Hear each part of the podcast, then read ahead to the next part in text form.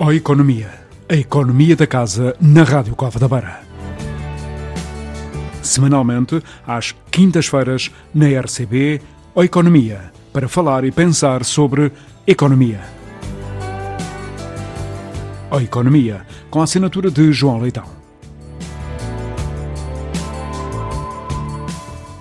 Olá, bem-vindos e bem-vindas a mais uma rubrica de Ó Economia, hoje dedicada a juros e taxas. Vamos falar do preço do dinheiro.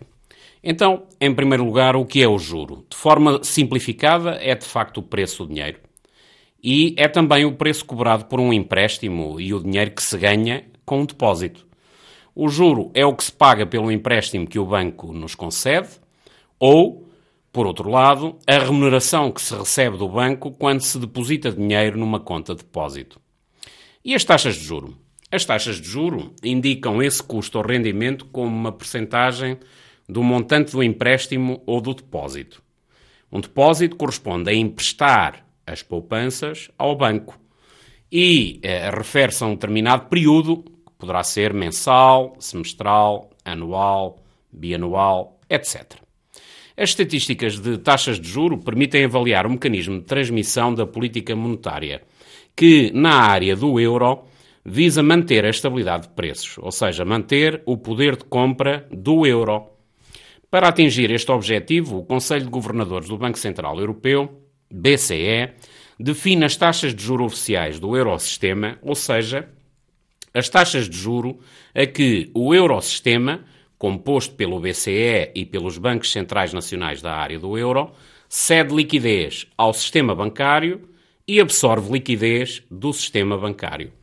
Estas decisões surtem depois impacto nas taxas de juro praticadas pelos bancos junto dos clientes, o que poderá influenciar a evolução dos preços. É possível ainda distinguir entre diferentes tipos de taxa de juro, dependendo, por exemplo, se é tida em linha de conta a inflação, os custos da operação ou a forma de capitalização dos juros.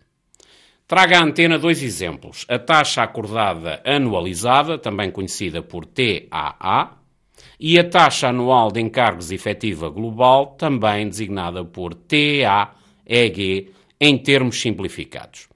Vamos começar pela taxa acordada anualizada. Esta é a taxa de juro negociada entre o banco e o cliente, expressa numa base anual.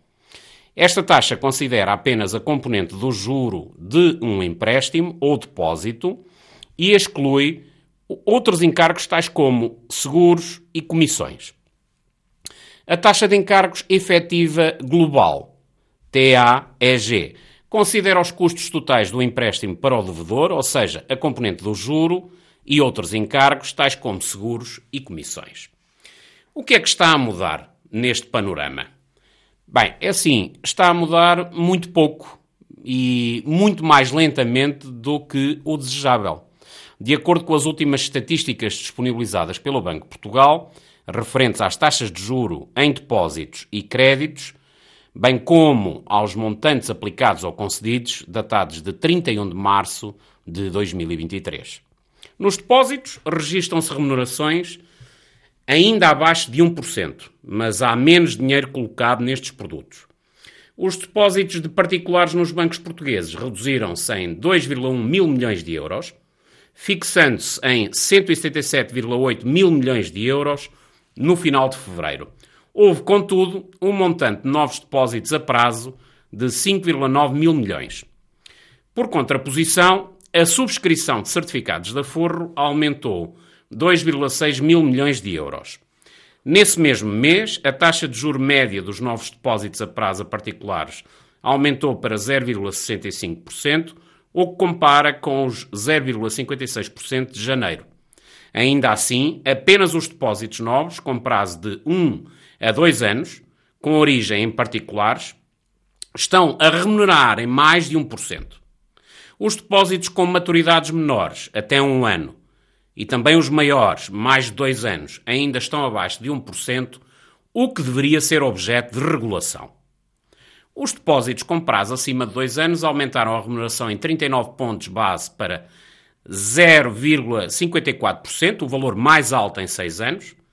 É por isso que nos novos depósitos está a crescer a percentagem colocada nestes prazos, Ainda nos depósitos, as empresas colocaram 3,9 mil milhões de euros em fevereiro, sendo 98% desse montante colocado em produtos comprados de até um ano. E receberam, em média, 1,5% por esses depósitos, a maior subida mensal nos últimos 10 anos, depois de, em janeiro, terem recebido 1,05%. E o mercado do crédito à habitação? Estarão agora a questionar. A taxa de juro fixa no crédito à habitação está a chegar perto da variável. Em fevereiro passado, o montante global de novos contratos de crédito à habitação desacelerou pelo sétimo mês consecutivo.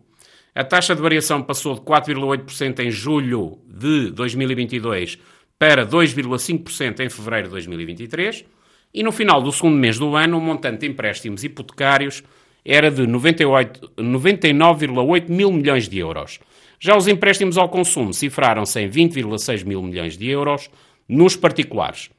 A taxa de juro média nos, nos novos créditos à habitação voltou a subir, evoluindo 3,32% em janeiro para 3,52% em fevereiro. Já as taxas do crédito ao consumo, a evolução foi de 8,48% em fevereiro e esta tinha sido de 8,45% em janeiro do corrente ano. As taxas de juro no crédito à habitação fixas estão a aproximar-se das taxas variáveis. E a taxa de juro média dos novos empréstimos fixa foi de 4,2%, tendo a variável sido de 3,56%. Este é um facto novo e obriga a repensar as estratégias de crédito e financiamento, tanto público como privado.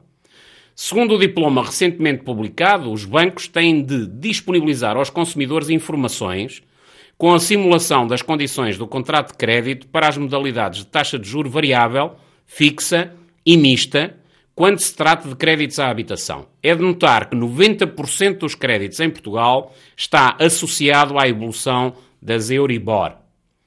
Aqui fica uma última palavra para o que deve ser feito. As amortizações antecipadas nos créditos à habitação continuaram a cifrar-se em 0,8 85% do estoque de crédito que foi amortizado. Valor semelhante ao de janeiro, superior à média mensal de 0,54% no ano transato, em 2022. As amortizações antecipadas parciais têm vindo a ganhar importância nos últimos meses e já representam 23% do montante de amortizações antecipadas. Tenham presente que os bancos não podem cobrar comissões por via da amortização antecipada dos créditos.